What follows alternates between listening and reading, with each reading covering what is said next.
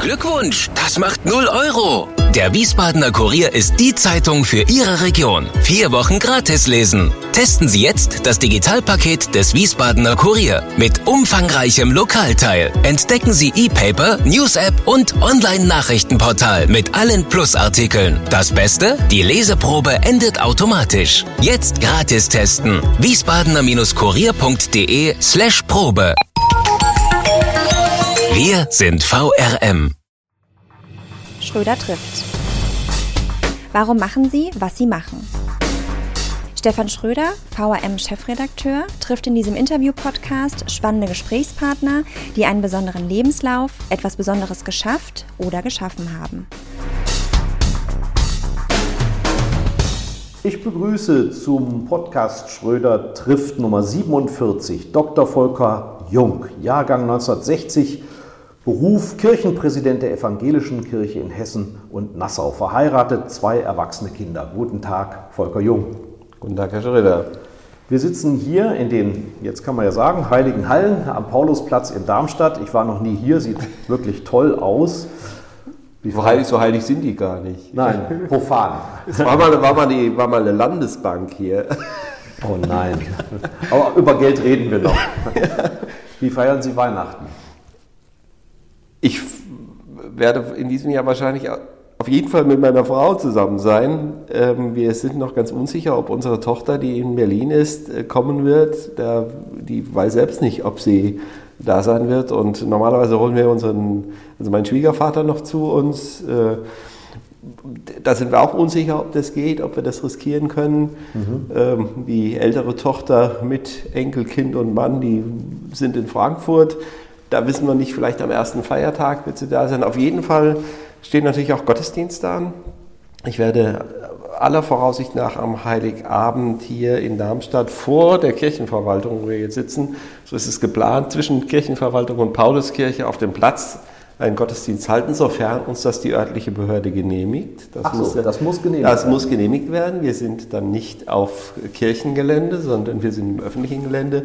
Da sind wir jetzt gerade dran, das abzustimmen. Es gelten dann ja die Hygienebedingungen, die auch für die Kirche gelten. Man muss gucken, wie viele Menschen auf diesen Platz kommen können. Man muss Zulasskontrollen regeln, man muss die Hygieneregeln äh, natürlich markieren und dafür sorgen, dass sie eingehalten werden. Mhm. Das ist alles in diesem Jahr gar nicht so einfach.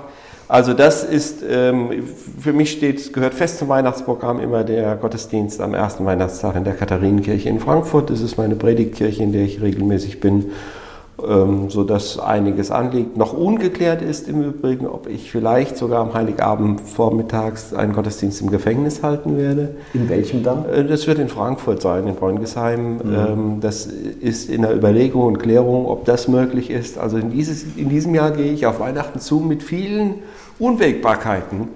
Aber ich fand es schön, dass Sie angefangen haben mit der Familie, denn das wäre jetzt natürlich die nächste Frage gewesen.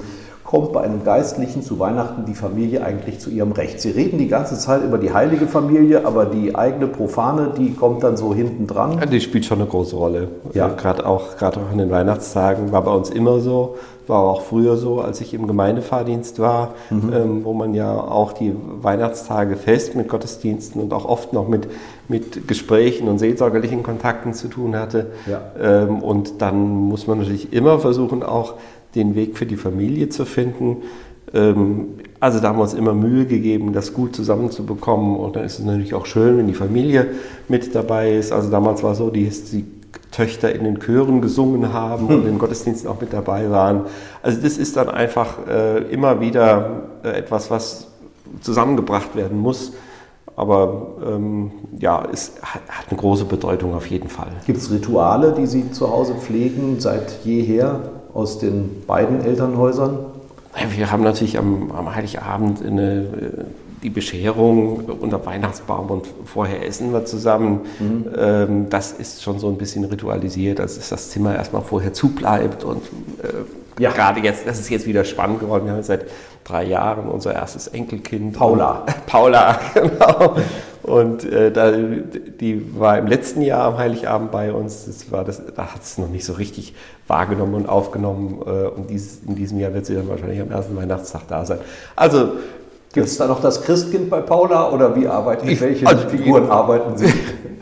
Ja, also das, das Christkind bringt die Geschenke irgendwie Ja. so. Das ist schon äh, auch da, ja, ja, ja. Sie kommen aus dem Vogelsberg, wir haben es schon erwähnt. Der Ort Schlitz durch Florian Illis, weltberühmt geworden. Das Buch hieß, glaube ich, Ortsgespräch und handelte eben von der guten alten Zeit, in Anführungsstrichen. Ähm, Wenn man sich mit Schlitz beschäftigt, dann bekommt man erzählt die größte Kirche, äh, die älteste oder eine der ältesten Kirchen der Region und die größte Kerze. Wie hat sie diese Kleinstadt geprägt? Es freut natürlich einen Schlitzer, wenn man hört, dass es eine berühmte Stadt ist. Ich musste sie ja irgendwie provozieren.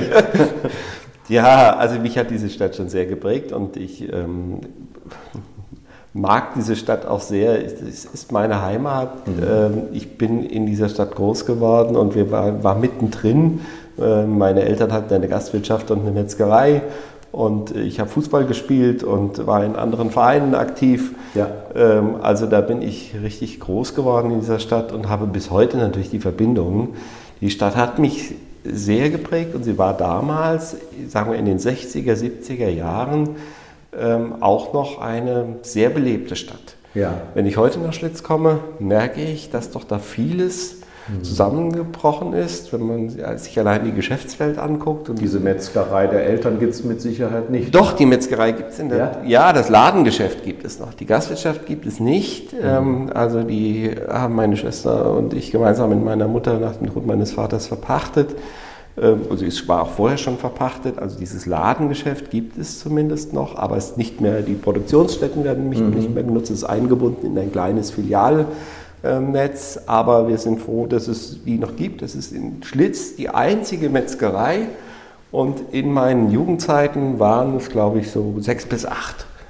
Ähm, also das, Ja, das Vogelsberger Wurst, also ja, ja, da, ne, das, aber das, ja, bekannt, das, das, aber es, und, und natürlich hat diese, diese Stadt auch in ihrem Zusammenhalt, in ihrem ganzen städtischen Leben äh, mich, mich schon sehr geprägt und äh, dies, das, was Florian Iljes sein, seinem Buch Ortsgespräch erzählt, äh, das ist mir alles sehr vertraut. Die, Bis hin zur Fastnacht auch, ja? die Geschichten stehen mir vor, bis hin zur Fastnacht, da komme ich übrigens auch drin vor. Ja. Als was? Mit einem kleinen Schlenker. Ja, ich habe damals in dieser Zeit auch Büttenreden gehalten. So, und da ist also die Geburtsstunde des Predigers. Vielleicht.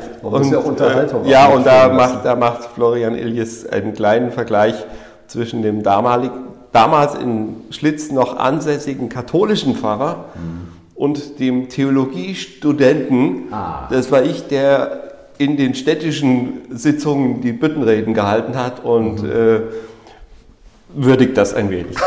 Super. Jetzt fand ich ja besonders amüsant, Sie sind also, ich sag mal, in einem Gasthaus groß geworden. Aber in allen Klischees ist das Gasthaus der natürliche Feind der Kirche, weil wer nicht in die Kirche geht, geht ins Gasthaus oder er geht schneller aus der Kirche raus, um dann ins Gasthaus zu kommen. Stimmt das?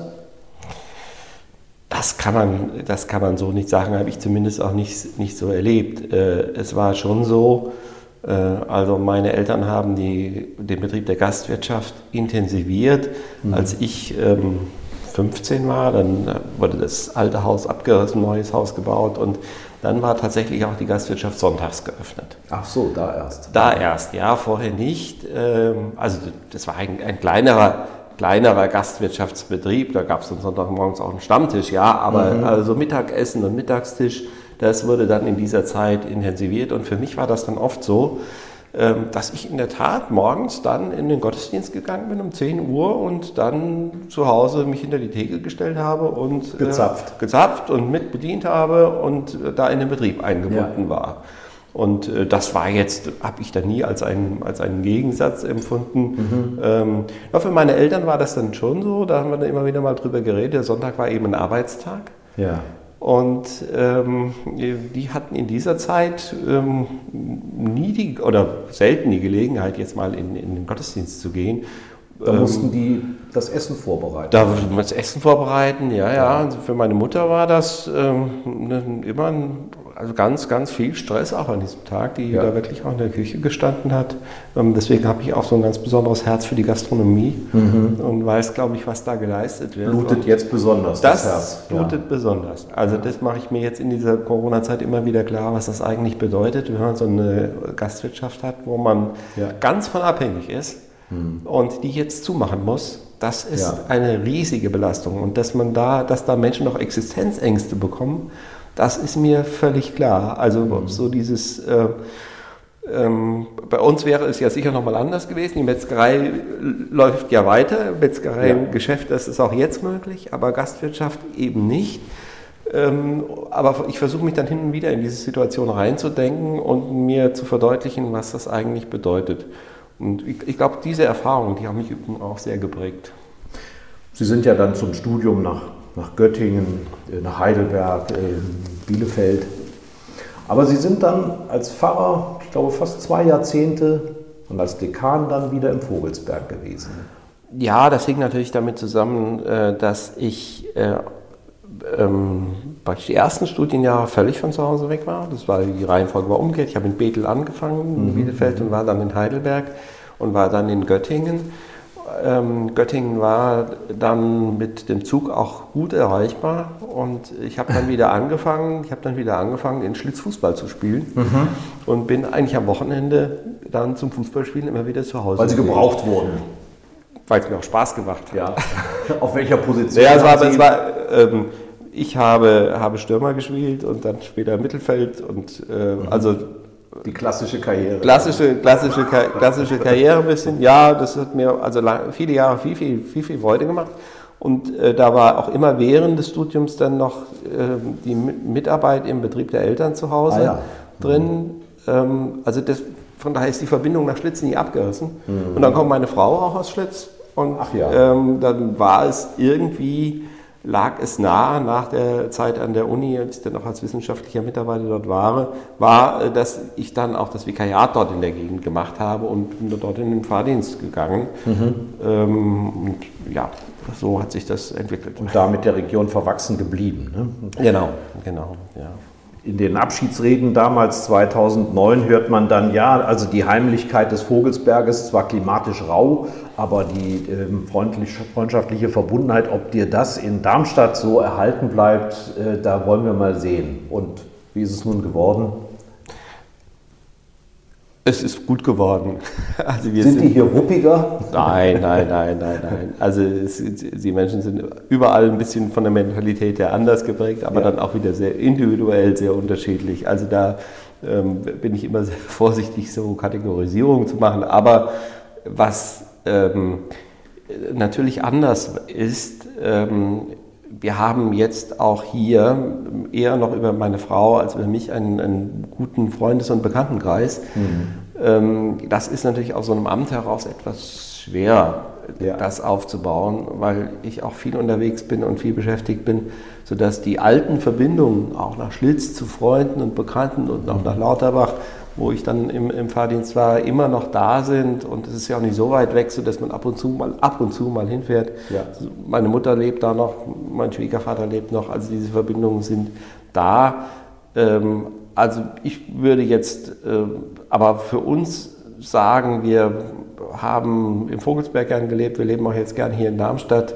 Mhm. Äh, wir wissen noch nicht, wie es dann im Ruhestand sein wird. Ja, ich habe auch mit Vergnügen gelesen, dass Sie in, auf den im Park Rosenhöhe immer joggen und dass sie da dann auch in Corona-Zeiten schon mal mit ihrer Frau ein Fläschchen Wein aufgemacht haben auf der Parkbank. Das, ja, das, wir haben ja jetzt diese, wir haben, ja, das, das ist sehr schön. Wir wohnen hier in Darmstadt wirklich in der Nähe der Rosenhöhe und das ist ein wunderbares Gelände, auch, ähm, auch um Sport zu machen. Ich gehe ja gern laufen mhm. und äh, über die Rosenhöhe und dann Oberfeld, Darmstadt und dann erschließt sich ein riesengroßes Laufrevier ja. und äh, ich genieße das sehr und versuche das regelmäßig zu machen. Und äh, ja, in diesen Corona-Zeiten haben wir das auch mal genutzt, uns mal abends auf die Rosenhöhe zu setzen, ähm, weil die Möglichkeiten ja sonst eher eingeschränkt waren. Sie haben gerade die weiten Strecken erwähnt. Dass, ähm, Ihr Reich erstreckt sich ja über zwei Bundesländer und ähm, gerade sagte Ihr Pressesprecher, das ist so groß wie zwei Bistümer. Also Sie sind in Rheinhessen zu Hause, Ja. genauso wie in Hessen. Wie erklärt sich das?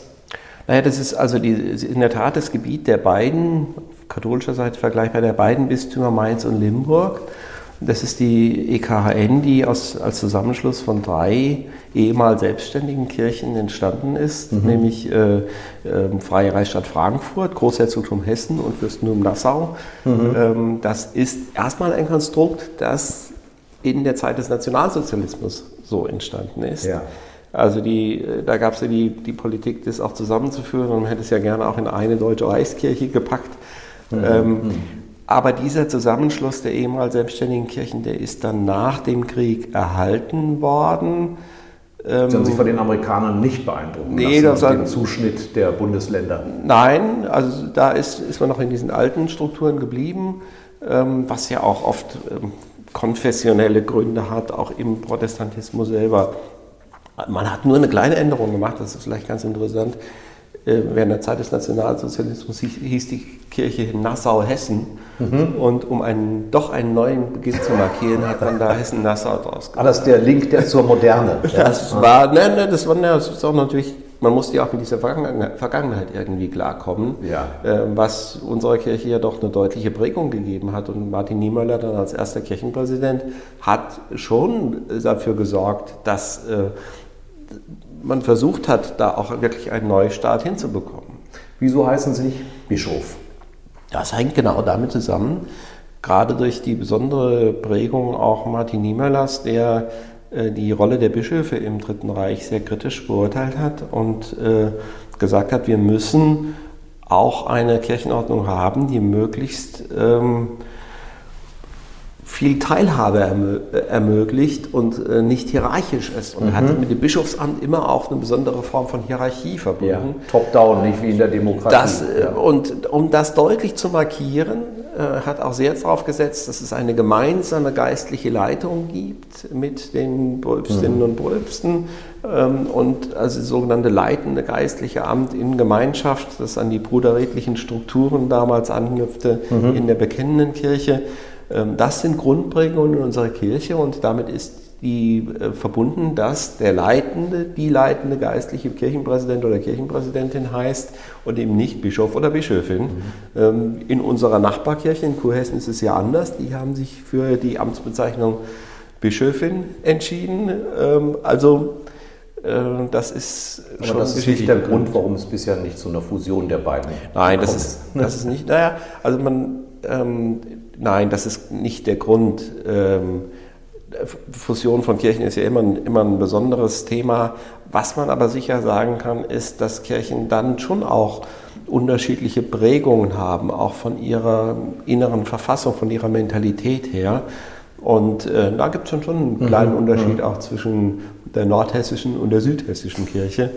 Ähm, aber man muss mal schauen, was die Zukunft bringt. Ja. Ähm, da wird man sicher irgendwann auch noch mal drüber reden müssen. Ihr Parlament hat gerade getagt, vor wenigen Wochen. Da ging es fast nur um Geld, nach meinem Eindruck als Beobachter. Wie bitter ist das? Denn es geht immer darum, dass es weniger Geld gibt. Ja, und das ist traditionell bei uns so, dass die Herbstsynode eher die Synode ist, die die Finanzthemen hat. In der Herbstsynode steht immer der Haushaltsplan auf der Tagesordnung und ähm, wird eingebracht, Haushaltsplan, Stellenplan. Das ist dann natürlich etwas finanzlastiger. Ähm, in diesem Jahr nochmal besonders, weil wir auch einen Zukunftsprozess äh, initiiert haben, der sich auf äh, zukünftig äh, weniger Ressourcen einstellt. Das auch an Personal. Ne? Ja, natürlich ja auch nochmal, wir haben zurückgehende Mitgliederzahlen. Wir haben ähm, im Moment ähm, 1,5 Millionen, zwischen 1,5 und 1,6 Millionen. Wir rechnen damit, dass es 2030 1,3 Millionen sein werden. Das wird auch dann äh, vermutlich so sein, dass uns weniger Geld zur Verfügung steht, weil auch die Altersstruktur der Kirchenmitglieder sich nochmal äh, verändern wird. Ähm, und darauf versuchen wir uns einzustellen.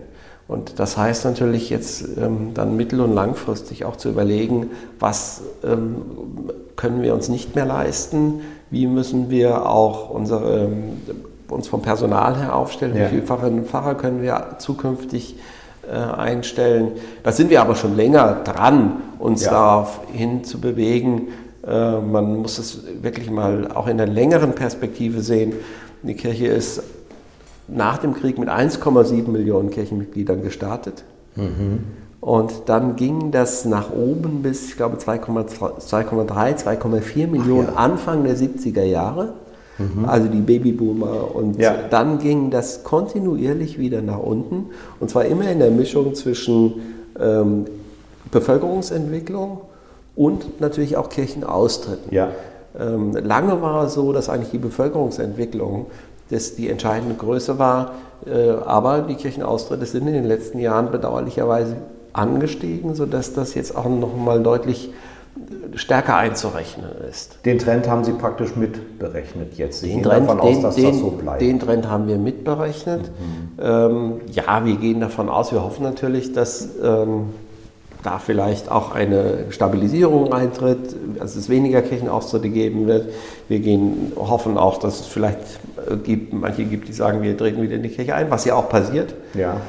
Ähm, aber wir müssen uns trotzdem darauf einstellen, in einer Haushaltsplanung, dass uns in Zukunft schlichtweg weniger Geld zur Verfügung steht. Drehen wir es doch mal um. Sie sagten gerade, auf was wir womöglich verzichten können, was wir weglassen können. Was wollen Sie auf gar keinen Fall weglassen? Was ist sozusagen DNA der evangelischen Kirche und wird bleiben? Wir gehen davon aus, dass wir auf jeden Fall eine stabile Präsenz flächendeckend gewährleisten können. Nicht in dem Maß, wie wir es jetzt haben, aber selbst wenn wir weniger werden und die Zahl der Fahrstellen reduzieren, mhm. das ist ungefähr so unsere Richtung, können wir es vermutlich im Durchschnitt ähm, so gewährleisten, dass pro Gemeindefahrstelle etwa 1600 bis 1700 Gemeindeglieder zu betreuen wären. Ja. Das ist immer noch, auch im bundesweiten Vergleich, ein sehr gutes Verhältnis. Mhm. Und diese, diese Durchschnittsbetrachtung, dieser Wert, der soll bleiben. Ähm, das heißt aber auch, dass sich natürlich bei den zurückgehenden Gemeindegliederzahlen in den Gemeindestrukturen etwas verändern wird. Ja. Und wir setzen darauf, dass wir diese Präsenz von Pfarrerinnen und Pfarrern dann stärker vielleicht in den Regionen denken müssen mhm. und im Zusammenspiel mit Kirchenmusikerinnen, Kirchenmusikern, im Zusammenspiel mit Gemeindepädagogen ähm, Teams bilden können, die trotzdem personal vor Ort erkennbar sind. Und das ist die Idee, wo wir uns versuchen hinzubewegen. Denn Sie laufen ja sonst Gefahr, wenn Sie nicht mehr mit Personen präsent sind, dass Sie auch in Vergessenheit geraten. Genau, also dass wir wissen, dass es eine ganz große Rolle spielt, ähm, dass man Gesichter wahrnimmt. Mhm. Ähm, ich selbst habe die gute Erfahrung gemacht. Ähm, ich war in meiner ersten Vorstellung wirklich im Vogelsberg in zwei kleinen Dörfern. Und da gibt es seit 50 Jahren ein sogenanntes Gruppenpfarramt ein ja. Teamfahramt, wo man sich in der Region mit mehreren Fahrstellen zusammengeschlossen hat mhm. und die Arbeit miteinander organisiert. Es war dann so, dass ich an einem Sonntag in meinen beiden Dörfern die Gottesdienste gehalten habe und am nächsten Sonntag in zwei anderen Dörfern. Mhm. Und der Kollege war in meinen Gemeinden. Und da hat man so einen regelmäßigen Kanzeltausch in der Region organisiert mhm. ähm, und hat auch gemeinsame Veranstaltungen gemacht, etwa alten Nachmittage in der Region ja. organisiert. Und das ist für mich die Grunderfahrung, wo ich sage, das geht. Ja, man muss aber seine Gemeinde oder seine Gemeinden auch dran gewöhnen. Ich weiß aus der Erfahrung meiner Familie, dass man sich auch gerne an einen Prediger gewöhnt und sagt, Natürlich. der andere hat jetzt aber anders gepredigt und das ist dann erstmal was Negatives. Ja. Aber wenn das regelmäßig wechselt, dann ist das vielleicht auch gar nicht mehr so ein Schockerlebnis. Nein, das ist es nicht. Es wird sogar eher als, es wird sogar eher als Bereicherung empfunden. Mhm. Also ich habe das immer so erlebt, dass die Leute gesagt haben, ach, das ist schön, da haben wir jetzt, wir, wir haben nicht nur einen Pfarrer, wir haben fünf. ja. Und die kommen regelmäßig, aber die kennen wir. Mhm. Und das war, selbst in, das war selbst in schwierigen Situationen, als wenn sie dann eine Beerdigung im Nachbardorf gehalten haben. Ja Kolleginnen und Kollegen vertreten haben, war das kein Problem, mhm. weil man vertraut war miteinander. Also das lässt sich nicht beliebig ausweiten, aber ähm, das, davon bin ich fest überzeugt, persönlicher Kontakt und mhm. Wahrnehmung von Gesichtern und Personen, die kann man sehr wohl auch in einer Region gut strukturieren und äh, gut gewährleisten. Jetzt haben Sie vor zwei Jahren das Buch geschrieben, Digital Mensch bleiben und haben sich mit einem Phänomen beschäftigt, das in diesem Jahr ja nochmal wahnsinnig Tempo aufgenommen hat, die Digitalisierung auch in den Kirchen. Risiken und Nebenwirkungen kommen wir nachher sicherlich nochmal drauf, aber inwiefern kann das jetzt auch helfen und hat auch schon geholfen, dass man sich womöglich auch, ähm, ohne sich körperlich nahe zu sein, trotzdem wahrnehmen kann? Also diese Erfahrung machen wir, glaube ich, ähm, dass ja die Digitalisierung uns gerade in dieser Pandemiezeit jetzt unglaublich geholfen hat, auch weiter zu arbeiten. Mhm. Also was an Videokonferenzen möglich ist und wie wir auch in Gremien miteinander arbeiten können über Videokonferenzen, das wäre ja noch vor zehn Jahren ja. Äh, in dieser Form gar nicht vorstellbar gewesen. Das hat ja einen richtigen Schub gebracht äh, und hat uns auch es ermöglicht, äh, vieles vieles zu gewährleisten, bis hin zu Gottesdiensten, ja.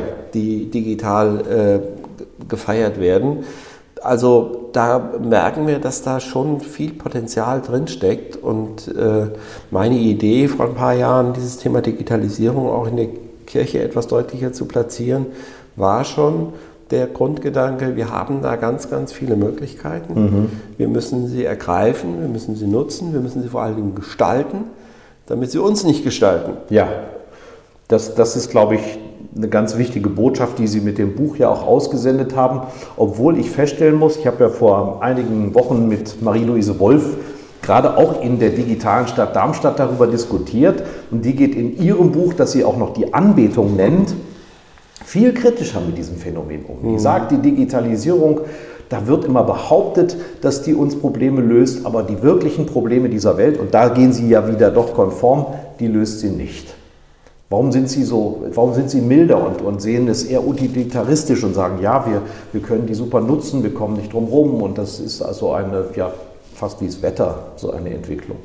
Ich bin, ja, ich war, ich habe jetzt auch gerade in dieser Woche eine Rezension zu dem Buch von Frau Wolf gelesen und habe auch gedacht, ach, äh, da geht sie aber sehr kritisch Die ran. Aber da rein, geht sie ja. aber sehr kritisch ran. Ja. Äh, also ich habe ja immer, da habe so versucht, so eine Grundlinie zu finden und zu sagen, wir, wir haben da ganz viele, ganz viele Möglichkeiten und es ist ja auch nicht so, dass das nicht längst in unser Leben Einzug gehalten hätte. Mhm. Hm. Sondern wir sind ja alle irgendwie wir sind mit, mit, Smart, mit Smartphones ja. ausgestattet. Wir nutzen das ja und äh, das hat uns ja längst ergriffen. Also müssen wir was draus machen. Äh, das, ist, das ist der Grundansatz. Und ähm, man merkt, dass es ja wirklich auch positive Dinge eröffnet. Es gibt etliche Gefahren, die will ich überhaupt nicht kleinreden. Und ich finde so diese, diese Mischung zu finden, also weder euphorisch, ja. super euphorisch, zu sagen, jetzt werden alle Probleme der Welt gelöst, das glaube ich in der Tat nicht. Mhm. Da machen alle sich was vor, die sagen, also die Welt wird jetzt jeden Tag besser, äh, weil wir diese digitalen Möglichkeiten haben. Und auf der anderen Seite finde ich es auch unangemessen, in, in apokalyptische Szenarien ja. äh, zu, äh, hineinzugehen, zu sagen, das ist jetzt der Untergang aller Kultur. Äh, also das wäre, das wäre auch schwierig. Also deswegen versuche ich diese Linie zu finden. Vielleicht, ich weiß es nicht, äh, da würde ich gerne, vielleicht will Frau Wolf auch selber mal drüber reden, was das, was das ähm, wo wir da wirklich auseinander liegen. Mhm. Ähm, ich habe das schon auch beobachtet. Am letzten Kirchentag in Dortmund war ich auch zu dem Digitalthema eingeladen. Da war eine Informatikerin, die sehr viel kritischer ja. mit der Digitalisierung umgegangen ist, als ich das dann äh, getan habe. Sie erwähnen ja auch den Lernier, der das auch äh, tut. Genau, ja, und das war, das war Sarah Spiekermann, die auch ein Buch geschrieben hat über ja. diese äh, Digitalisierung, wo sie sehr kritisch mit umgeht. Und ähm, wir lagen dann aber, glaube ich, im Kern gar nicht weit auseinander, weil es darum geht, sich auch diese Gefahren bewusst zu machen und sehr, sehr ähm, gezielt auch dann ähm, das Neue, mhm. was wir an Möglichkeiten haben, zu gestalten. Nachher kommen wir vielleicht auch noch mal zu Ihrer Rolle als Medienbischof auf diesen Zusammenhang zu sprechen. Eines ist mir aufgefallen, Sie beschäftigen sich da mit dem Thema Bildung und unterscheiden vor allen Dingen zwischen zwei Formen der Bildung, die wichtig sind, also die Orientierung und die Anwendung im Grunde. Und ich glaube, da sehen Sie eine Chance drin, wenn man sich schon natürlich bei den Kindern und Jugendlichen darauf konzentriert, die damit zu beschäftigen, sich nicht dieser Technik untertan zu machen, sondern die Anwendung praktisch auch in einen größeren Zusammenhang zu setzen. Können Sie das nochmal erklären? Also in der katholischen Kirche gibt es so einen Begriff wie Herzensbildung. Ja, genau. Ja, also das ist, das ist so. Ich habe da diese Unterscheidung aufgegriffen, die in der Pädagogik ja ähm, bekannt ist zwischen Verfügungswissen und Orientierungswissen. Also wir, wenn ich lerne mit Technik umzugehen, dann ist das Verfügungswissen. Wie mhm. komme ich mhm. damit klar? Ja. Und da kann zum Beispiel ein Fach wie Informatik in der Schule sehr, sehr sinnvoll sein. Ich glaube nicht, dass alle programmieren lernen müssen. Mhm. Aber wir müssen ein Gefühl dafür kriegen, wie diese Technik funktioniert und wie wir auch diese Technik beherrschen können, was jüngere Leute in der Regel auch intuitiv äh, so ja. oft ganz gut hinkriegen. Ähm, das ist das eine. Ähm, aber sich jetzt ganz darauf zu konzentrieren, mhm. also sagen wir, wenn extrem wäre, sagen wir, hört auf, Fremdsprachen zu lernen, lernt Programmiersprachen. Ja. Das wäre, das Google wär, übersetzt für dich. Google, das wäre, das wäre, mhm. finde ich, ein falscher Weg.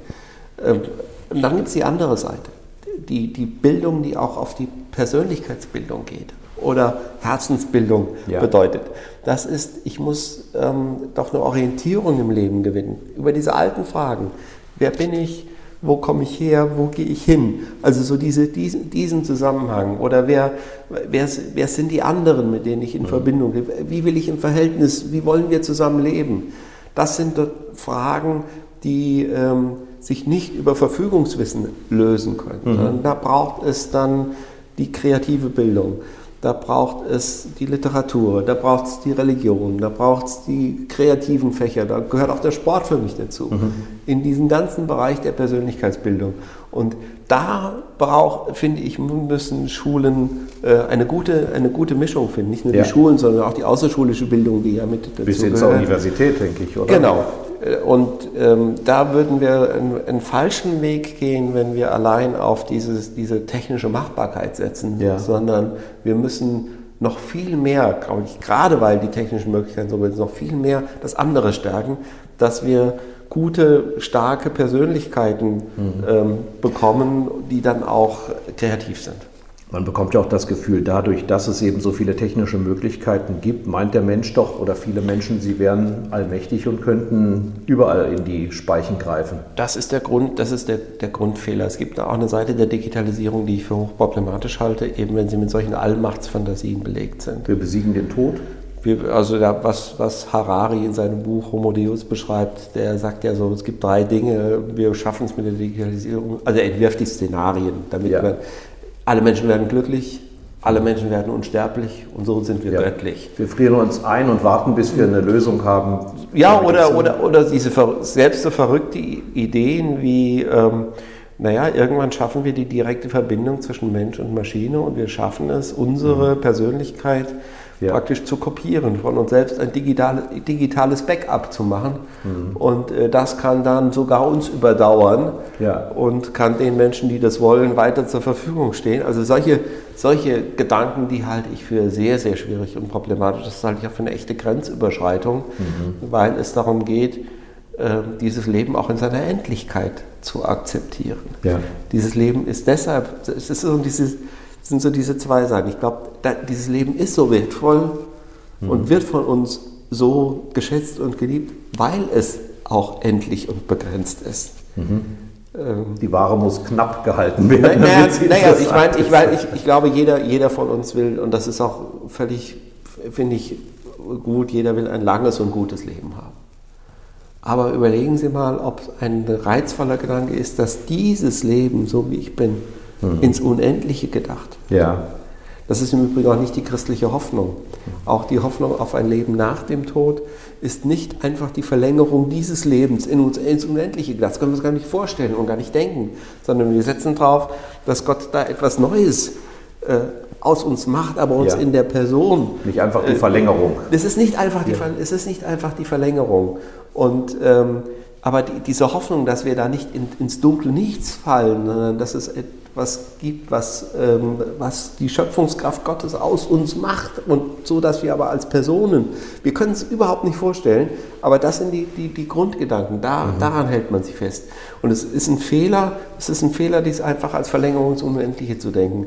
Und da würde ich auch dann die theologische Kritik ansetzen ja. und sagen, also das ist ein, wäre etwas, wo wir sehr aufpassen müssen dass wir nicht alles, was uns Grenzen setzt, in die eigene Verfügbarkeit hineinnehmen wollen. Mhm. Wir haben unglaublich viele Möglichkeiten, auch wenn Sie den Zusammenhang von Technik und Medizin denken. Ja, ist ein äh, großes Kapitel in gro großes, ja. gro großes Kapitel. Und da buchstabieren wir ja genau durch.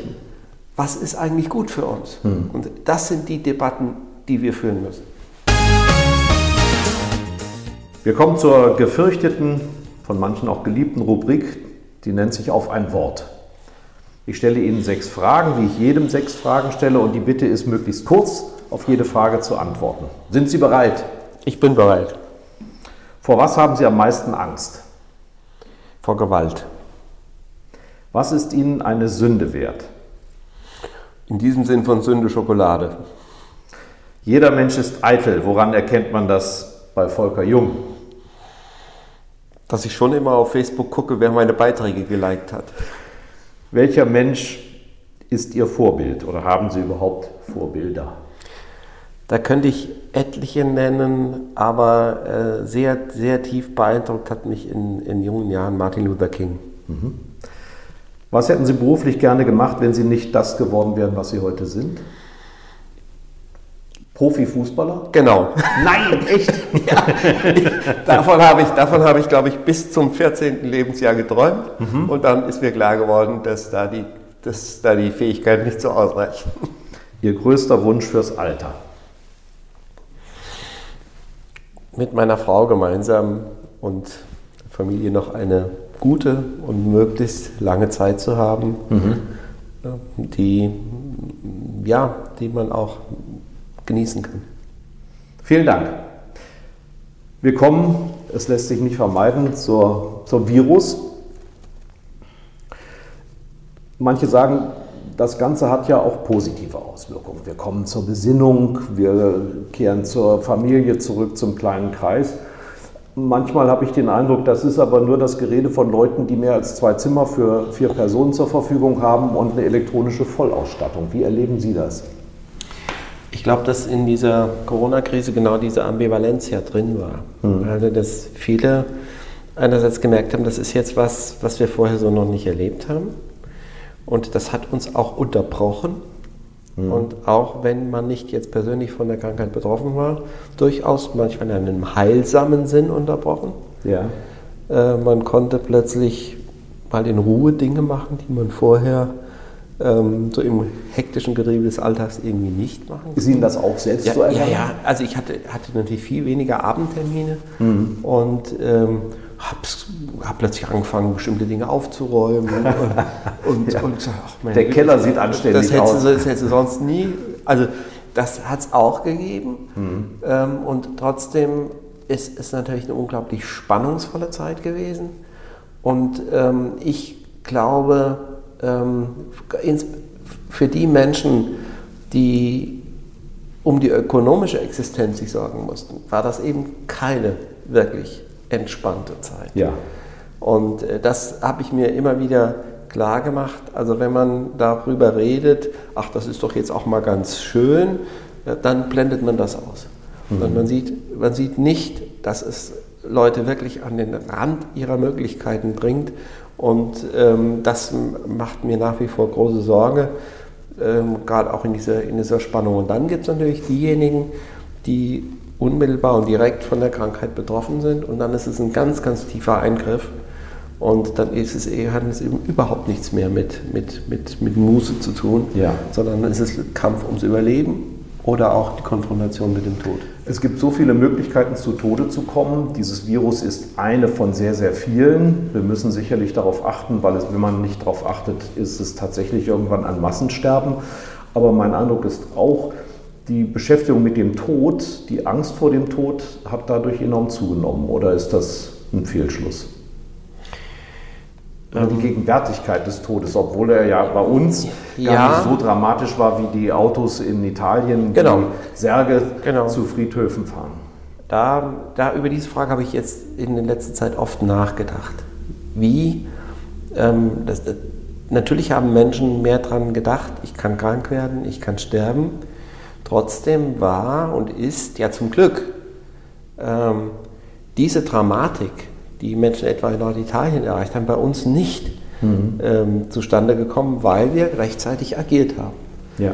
Also sagen wir, diese, diese tiefe existenzielle Bedrohung, äh, wenn, Sie, wenn Sie auf die Straße gucken und Leichenwagen fahren vorbei, äh, das haben wir zum Glück so nicht erlebt. Ich glaube, das wäre nochmal eine andere Auseinandersetzung gewesen, auch mit dieser Frage äh, des Todes. Also ich habe jetzt in dieser Zeit ähm, mir das, das Buch von Albert Camus, Die Pest, rausgeholt und habe äh, da, da wieder mal reingeschaut und äh, mir versucht klarzumachen, was ist eigentlich in einer Stadt, die abgeriegelt ist und wo täglich Menschen an, der, an deiner Seite sterben. Da hat es nochmal eine, noch mal eine andere existenzielle Tiefe. Trotzdem sind diese Fragen präsenter ähm, und ich habe in dieser Zeit immer wieder gesagt und auch all das, was wir in dieser ersten Phase, wir sind immer gefragt worden, warum habt ihr als Kirchen da jetzt so schnell beigegeben und sowas.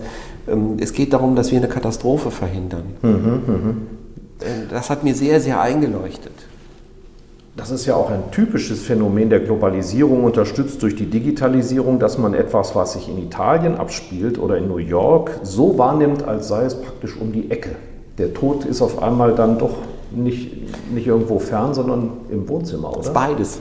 Ich glaube, es ist schon nochmal ein Unterschied, ob ich es medial wahrnehme in einem Land, in einem anderen Land oder ob ich es direkt unmittelbar in meiner Umgebung erlebe Ja. und die, damit die persönliche Bedrohung auch nochmal größer wird. Ähm, da ist, besteht, glaube ich, schon nochmal ein Unterschied. Was wir heute besprechen, wird an Heiligabend ausgestrahlt, online gestellt. Sie haben schon im Sommer dazu aufgerufen, sich intensiv mit der Frage zu beschäftigen, wie wollen wir dieses Jahr Weihnachten feiern und begehen. Und es war gerade schon Thema. Sie werden auf dem Paulusplatz hier eine Andacht halten. Ähm, kürzlich war in der Sonntags-FAZ eine Übersicht, das war eine Fleißarbeit einer Kollegin zu lesen, was es alles für kreative Gedanken gibt. Wie beeindruckt sind Sie von Ihren Leuten?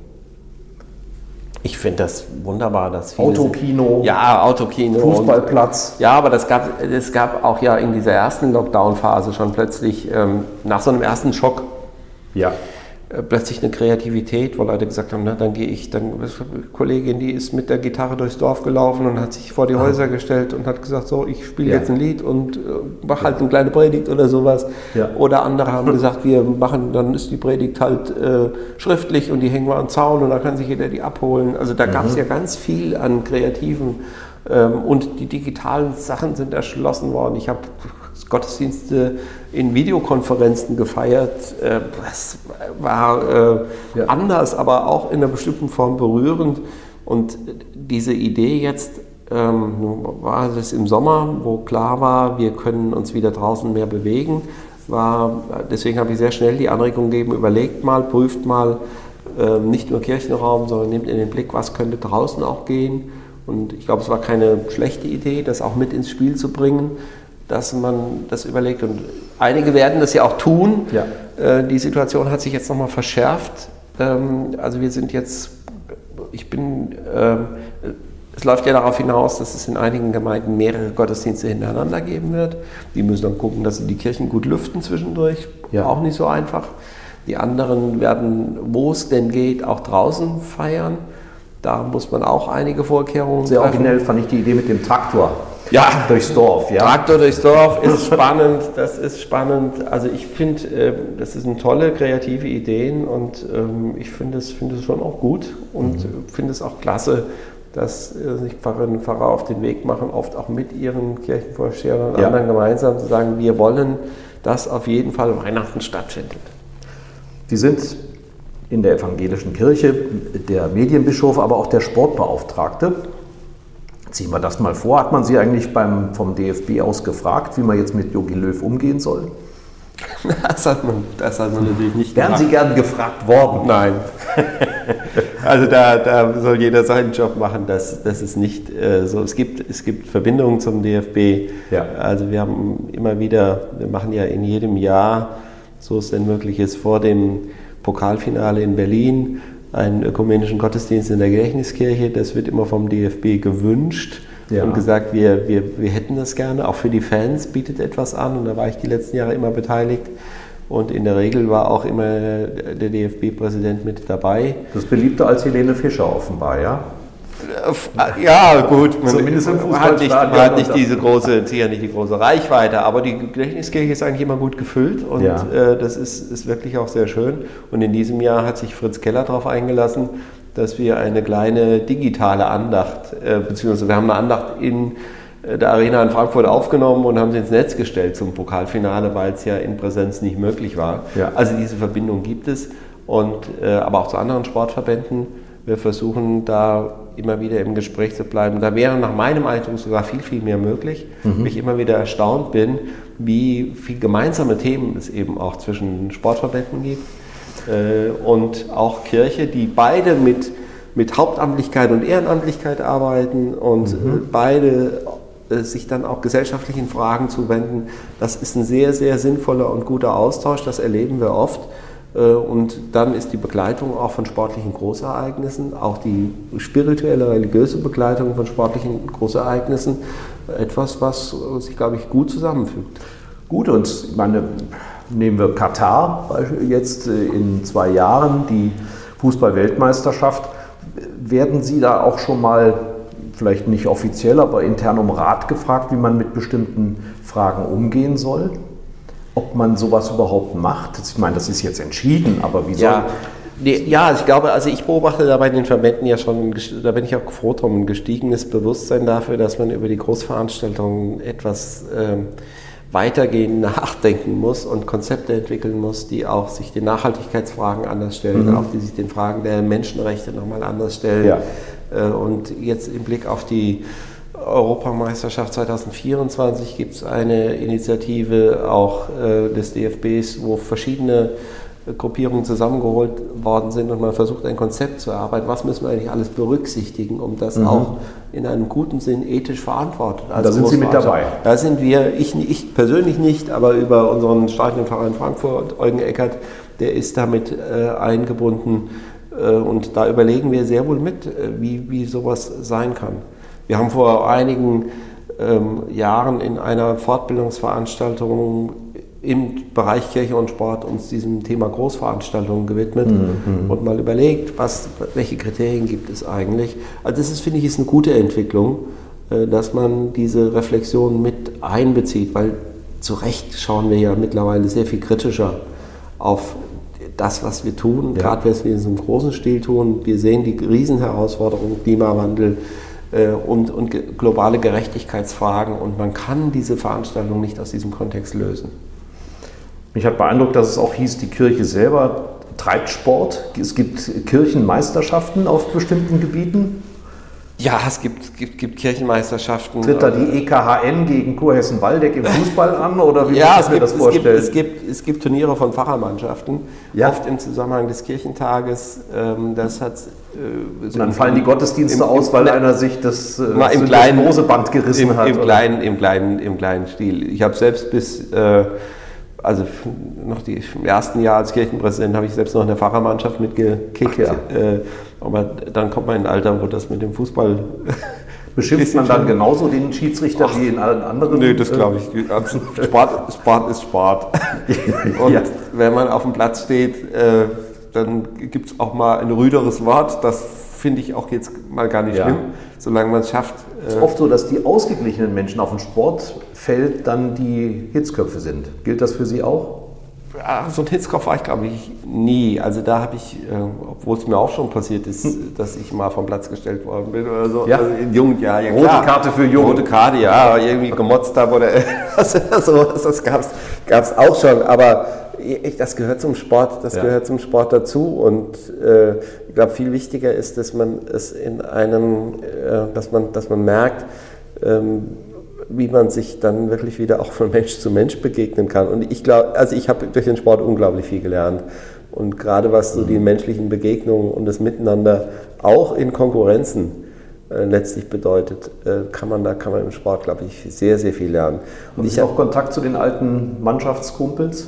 Ja, gelegentlich. Also gelegentlich sieht, wenn ich begegne und äh, dann ist es, äh, erinnert man sich gerne an die Zeit. Ich habe mhm. ja nicht hochklassig gespielt, aber äh, trotzdem ist es so, dass man da wirklich gern dran zurückdenkt. Und spannenderweise ist es im Rückblick ja äh, nicht, nicht so wichtig, ob sie jetzt äh, höherklassig gespielt haben ja. oder äh, in einer, in einer, niedrigeren Klasse, sondern ähm, also was sind die Anekdoten, oder? Was dann zählt, ist das, was sie da menschlich erlebt haben. Mhm. Ja. Und ob das eine gute Zeit war für Sie. Als Waren Sie da schon mal Kapitän auch? Ja, ja, ja, ja. Also in Jugend. Hat sich schon abgezeichnet. Na, ja, ja, gut. Wie es weitergeht. Ja, das, aber ja, gut, im Jugendbereich haben wir ganz ordentlich auch gespielt und mhm. äh, das war. Ähm, ich habe dann ja auch dann danach auch mal eine E-Jugendmannschaft trainiert und äh, mhm. versucht, mich da ein bisschen weiter zu engagieren. Aber vom Fußball bin ich weg. Ich bin äh, also, Laufer halt. Ne? Läufer. Laufer und gegen Skifahren und solche Sachen. Ja. Zum Schluss nochmal zum Thema Medienbischof. Wir lesen ja derzeit nur darüber, wie viele Laptops jetzt gerade ausgeliefert werden und ob WLAN vernünftig funktioniert in den Schulen.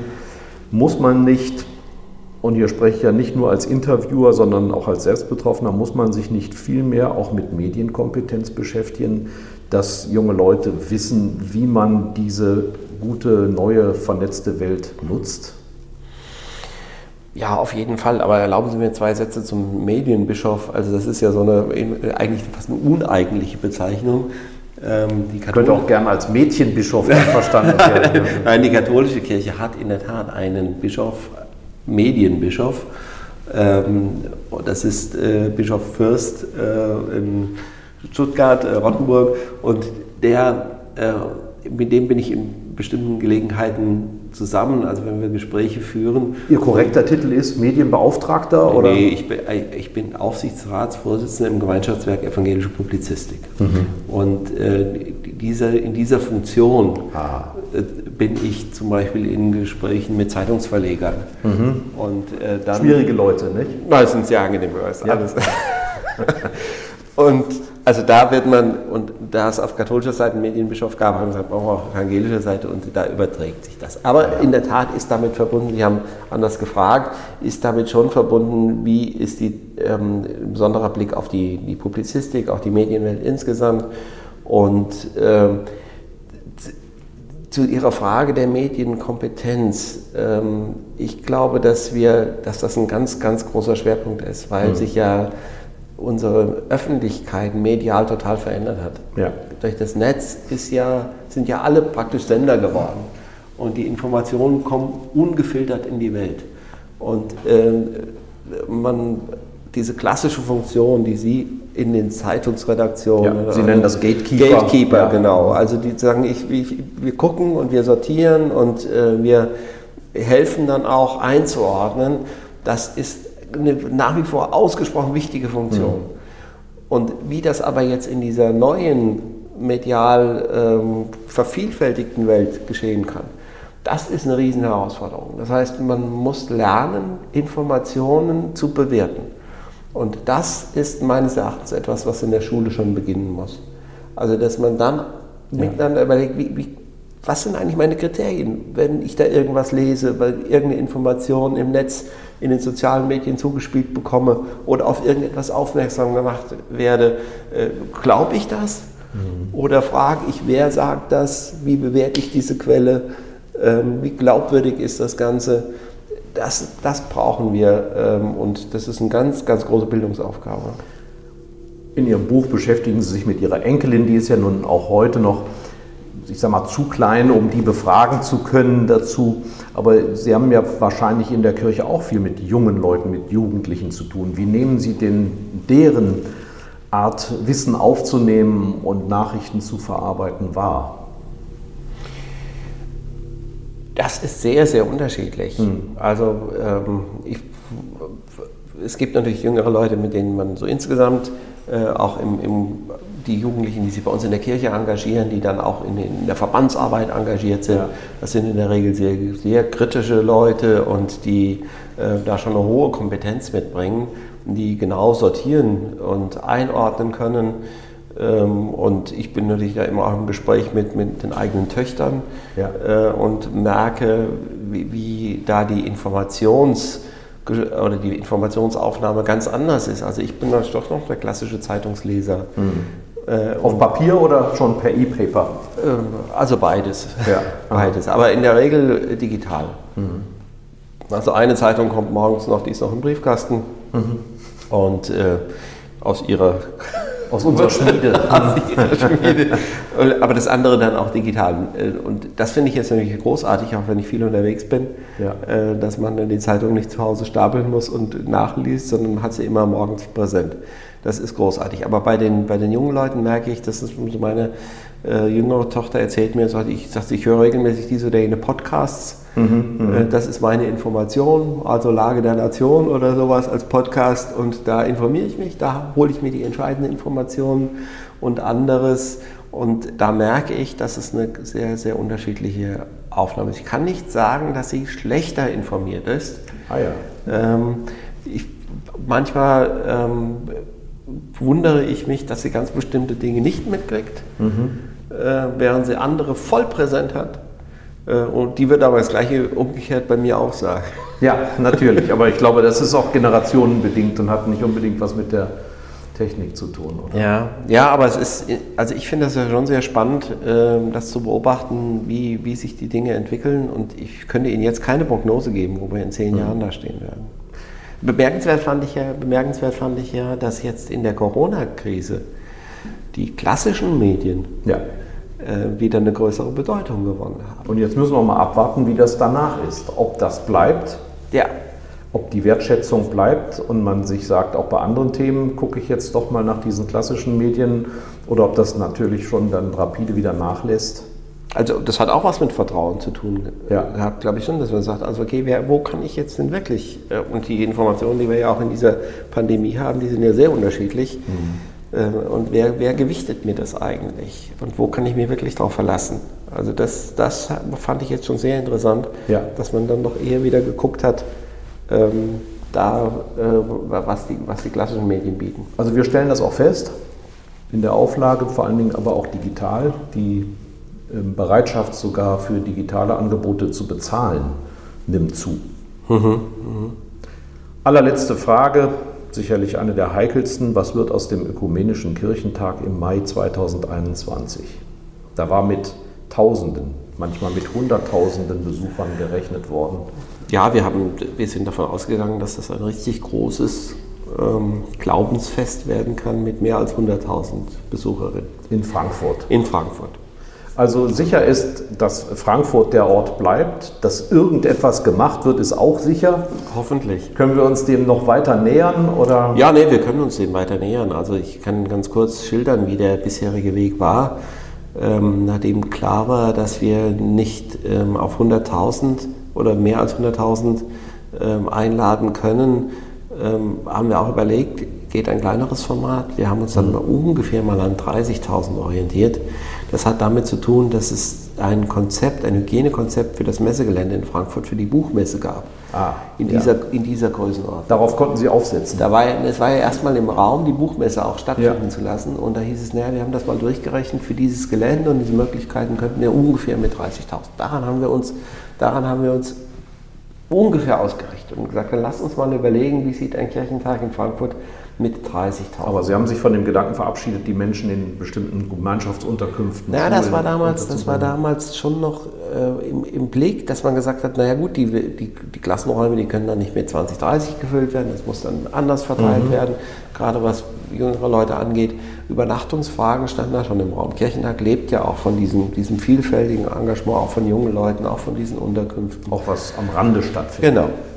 Und dann kam aber jetzt mit den gestiegenen Infektionszahlen noch eine klares, äh, klare Ansage auch der Gesundheitsämter in Frankfurt und Offenbach, die gesagt haben, wir können uns überhaupt nicht vorstellen, mhm. dass da in irgendeiner Weise Veranstaltungen im größeren Stil stattfinden können. Mhm. Und in dieser Situation stehen wir im Moment. Ja. Ähm, das heißt, wir überlegen jetzt, ob es einen Kirchentag geben kann, der dann doch eher mit kleinen Veranstaltungen in Frankfurt, mhm. vielleicht sogar nur Studioveranstaltungen, das muss man sagen. Also eine Podiumsdiskussion, die mit ein paar Leuten ja. in der alten Oper oder sonst wo stattfindet, die dann aber übertragen wird und äh, genutzt werden kann, dezentral in Gemeinden. Ah ja. Mhm. Also das ist viral verbreitend. Sozusagen. Naja, eine Idee, eine Idee kann man einen, kann man einen Kirchentag, kann man einen Kirchentag feiern, der ähm, zwar einen Kern in Frankfurt hat, mhm. der dann aber dezentral bundesweit in Gemeinden ja. äh, aufgenommen wird. Das so, ist dass jetzt, Sie vielleicht sogar eine größere Durchdringung hätten. das, das ist die Idee. Also was man ja trotzdem machen kann, man kann Gottesdienste feiern unter den gegebenen Hygienebedingungen. Mhm. Also ein Gottesdienst im Frankfurter Dom oder in der Katharinenkirche, das ist natürlich möglich. Ähm, und das würde zu diesem Konzept dazugehören. Zurzeit überlegen wir, wie ein solches Konzept aussehen könnte und ob es sich lohnt, auf ein solches Konzept zuzugehen. Es mhm. kann auch im Frühjahr eine Entscheidung kommen, dass Leute sagen, nee, das ist so weit weg von dem Kirchentag, den wir uns eigentlich erhofft hatten, dass wir das jetzt nicht machen. Ich persönlich ähm, gehöre jetzt eher zu denen, die sagen, lasst uns auf jeden Fall was tun, denn der nächste ökumenische Kirchentag lässt sich nicht so einfach verschieben, wäre dann vielleicht frühestens in fünf Jahren möglich. Oh, ja, das ist so lang hin. Und das, also da wir natürlich auch all diese Möglichkeiten der Verschiebung geprüft haben, versuchen wir jetzt sowas. Also da kann ich jetzt leider im Moment noch nicht, ähm, noch nicht ganz neue Perspektiven öffnen, aber. Vielleicht hängt es ja auch vom Status des Impfprogramms ab. Sind Nein. eigentlich Pfarrer da in der Spitzengruppe vorgemerkt? Das, das weiß ich nicht. Ja. Also da gab es jetzt noch keine, ähm, noch keine Anfragen direkt an uns oder es gab noch keine, es gab, glaube ich, mal eine Überlegung, dass jemand sagt, ja, diejenigen, die der Seelsorge drin sind, die mhm. sollten doch auch bald geimpft werden damit sie für Menschen da sind. Das wäre sicher ein Argument. Ja. Ähm, aber nochmal, ich glaube, die Gesundheitsämter in Frankfurt und Offenbach haben klipp und klar gesagt, setzt bitte nicht auf die Impfprogramme. Mhm. Also die Ansage war relativ klar, dass man für das ganze nächste Jahr äh, nicht davon ausgeht, dass Veranstaltungen im größeren Stil stattfinden. Ich bin mal gespannt, ja. ob das dann so wird, auch so wird, äh, wenn wir hoffentlich wieder eine andere Situation bekommen.